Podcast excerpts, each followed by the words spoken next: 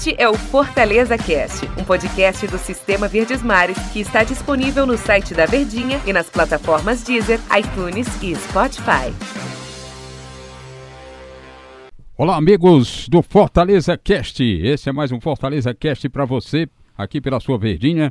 Eu sou Ivan Bezerra, repórter aqui na Rádio Verdes Mares e tenho aqui o meu convidado, o Alexandre Mota, repórter aqui do Sistema Verdes Mares de Comunicação e que faz várias coisas aqui, comenta, faz reportagem, edita, faz uma porção de coisas e está novamente conosco aqui para bater um papo sobre o Fortaleza Alexandre. E os bastidores fervilham em termos de contratações do Fortaleza, possível renovação de Paulão, que deve ser anunciada nas próximas horas, do zagueiro Paulão, e além disso, vários nomes sacudidos aí pela torcida, para a torcida tricolor, em termos de especulação, mas alguns que têm um certo fundamento, Alexandre. Certamente, grande Ivan Bezerro, obrigado aí pelo convite. E de fato, o clube ainda não anunciou nenhum reforço, mas o que a gente sabe é que as movimentações são intensas nesses bastidores. E a gente tem aí, além do Paulão, que é um zagueiro, né? Sim. Que atuou pela equipe durante a Série A, chegou ali, teve já na reta final da competição, mas agradou demais o técnico Rogério Senna, né? Tanto pelo suporte aéreo quanto pelo toque, né? Ele tem uma qualidade de saída de bola ali também, que é uma exigência nessa característica de jogo. A gente tem aí o Fortaleza encaminhando duas contratações, e talvez sejam as primeiras contratações para 2020 aí já atrelado ao Edson Carius, né, que tem um pré-contrato. O clube ainda não o oficializou, mas ao que tudo indica ele irá permanecer no PC para a próxima temporada. Os nomes são o do meia Luiz Henrique, ele que foi capitão do sub-20 do Flamengo, formação que a gente obteve diretamente com a diretoria do Fortaleza é que o clube fez uma investida para contratar aí 60% dos direitos do jogador e fazer um contrato até o fim de 2021. Luiz então, Henrique, qual é a idade? 20 anos, Léo, capitão sub-20, ele que iria ser o capitão dessa iria disputar né, a copinha, já jogou a copinha em outras edições, estava realocado para o time que vai jogar, o Flamengo vai utilizar o time sub-20 no, no, torneio Carioca, do né? Campeonato né? Carioca, ele é um desses jogadores, um meia canhoto, com muita qualidade técnica, pode jogar recuado, também pode jogar de forma mais ofensiva e pelo menos na base demonstrou ter uma característica, né, de ser um capitão, um líder. Então Fortaleza tem tratativas com esse jogador e está muito encaminhada essa contratação. Ao que tudo indica, pode ser o primeiro reforço anunciado aí Eita. nessa temporada. E a gente tem também o David, né? David que é um jogador do Cruzeiro, jogador aí que já tem ali os seus 24, 25 anos, é um atleta de velocidade que joga aberto pelas pontas, característica que o time do Fortaleza está necessitando, né? Tem a falta desse tipo de jogador, mas o David é, tem essa característica, é um jogador driblador, assim como o Romarinho é, e ele tem um aval total do técnico Rogério Senna o técnico Rogério Senna, inclusive, quando passou pelo Cruzeiro, foi quem deu oportunidade ao David.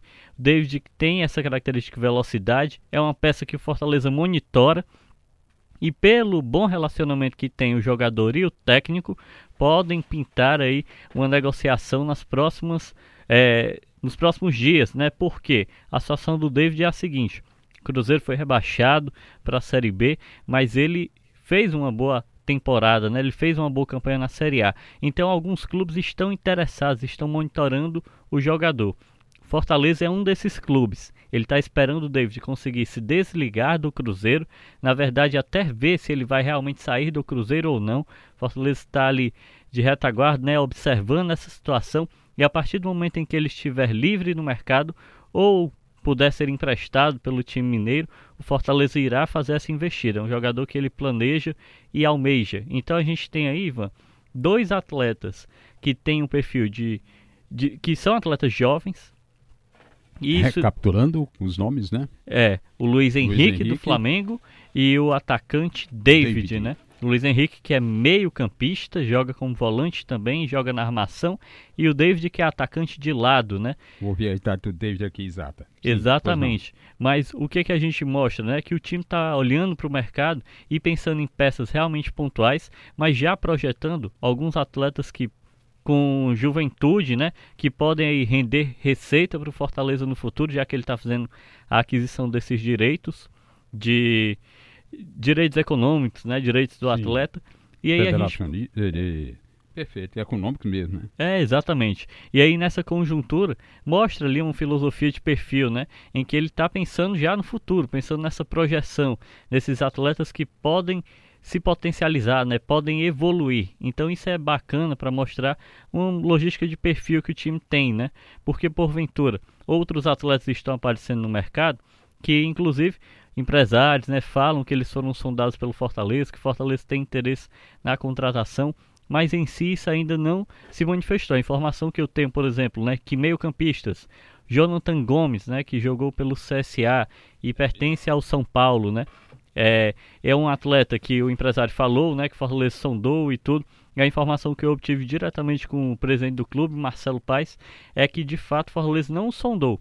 Ele não tem interesse, né, nesse tipo de jogador. E o outro jogador é o Everton Felipe, que também é, pertence ao São Paulo. São Paulo busca um clube até para emprestá-lo né, para a próxima temporada. E o Fortaleza também hesitou quando consultei a diretoria, também a presidência é, hesitaram em falar no nome de Everton Felipe no PC.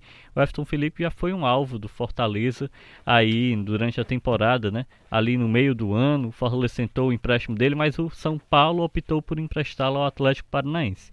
Agora parece que as portas para ele estão fechadas no PC. A gente tem ainda em uma eventual negociação a vinda do atleta Marcinho, né? Isso, Marcinho, Marcinho que eu ia perguntar. Marcinho, que foi um atleta é, que se destacou no Fortaleza, né? O Rogério Senil conhece muito bem, ele tem uma velocidade, jogou no Fortaleza durante a Série B, foi destaque, iniciou a temporada também e por ter sido destaque, foi negociado com um clube chinês, né? Clube chinês, inclusive, que é o mesmo de Fernandinho, ex-jogador do Ferroviário, né, que passou pelo Grêmio, e ambos os jogadores, até nesse clube, eles até disputam uma certa posição, né? O Fernandinho ele já é ídolo lá, ele é o titular da equipe. E o Marcinho não, ele não se adaptou tão bem, tá ali um jogador de velocidade, sempre vem entrando no segundo tempo, mas acabou não se firmando de vez no time principal. Como o Fortaleza busca esses velocistas, né? Ele é um desses alvos. O Fortaleza pode encaminhar talvez esse retorno, né, desse jogador. Ele está monitorando também e vendo, né, talvez no futuro possa fazer uma investida, a depender também do, questão salarial, questão contratual. Então são nomes aí que o Fortaleza está monitorando, porque de fato, Ivan, a gente sabe que a temporada já vai começar. Não necessariamente o elenco do Fortaleza necessita de reforços, Sim. porque teve uma campanha ruim, ou porque é um time muito desgastado, é um time que tem uma qualidade técnica insuficiente. Não, nada disso. O elenco do Fortaleza fez uma grande campanha. Sempre eu gosto de ressaltar é o primeiro time classificado para a Copa Sul-Americana porque é o foi o nono colocado, né? Quase beliscou ali uma vaga na pré-Libertadores. Então ele vem de uma grande campanha e conseguiu a manutenção do técnico Rogério Senna. São os dois elementos que fazem com que a diretoria possa ter mais cautela, mais cuidado nesse momento de contratar. Mas a gente sabe que a ansiedade é muito, né?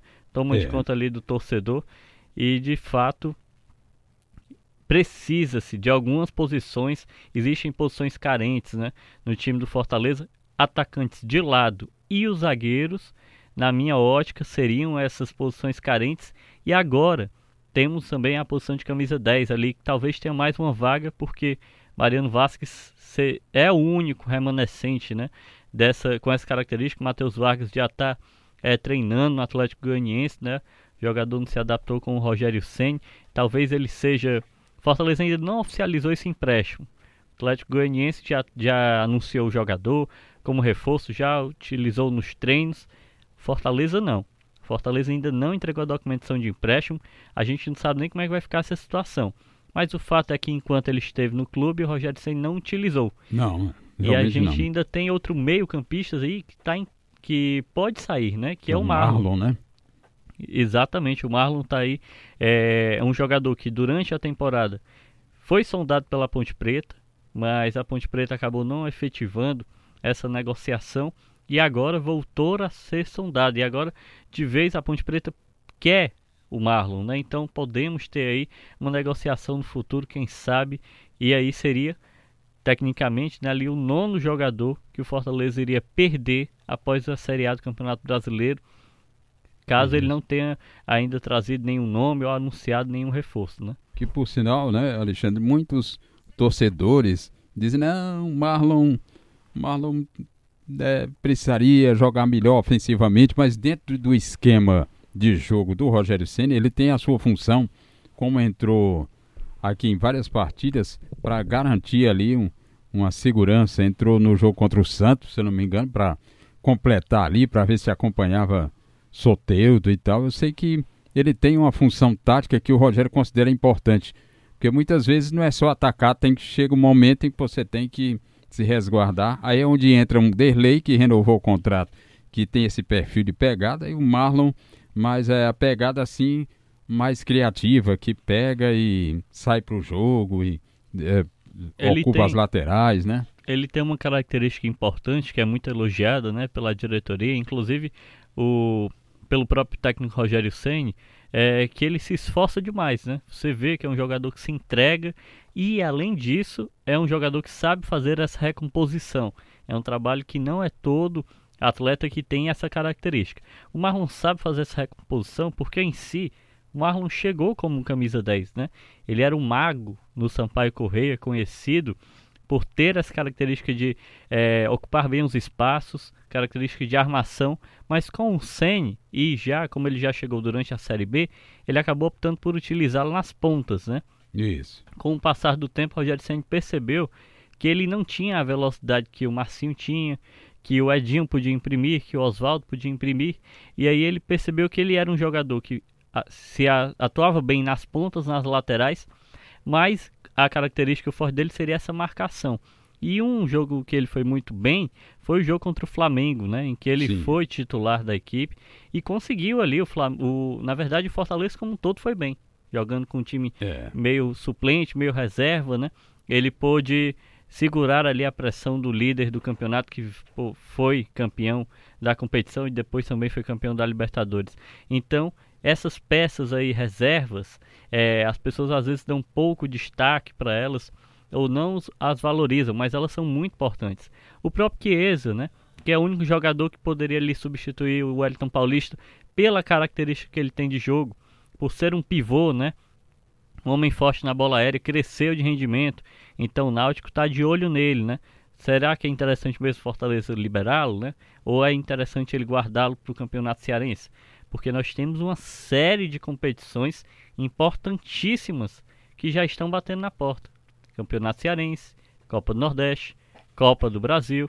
Fortaleza entra nas oitavas, mas já inicia todas as competições em fevereiro, inclusive a Sul-Americana. Então é importante ter um elenco ali recheado. Eu acho que falta ainda algumas contratações.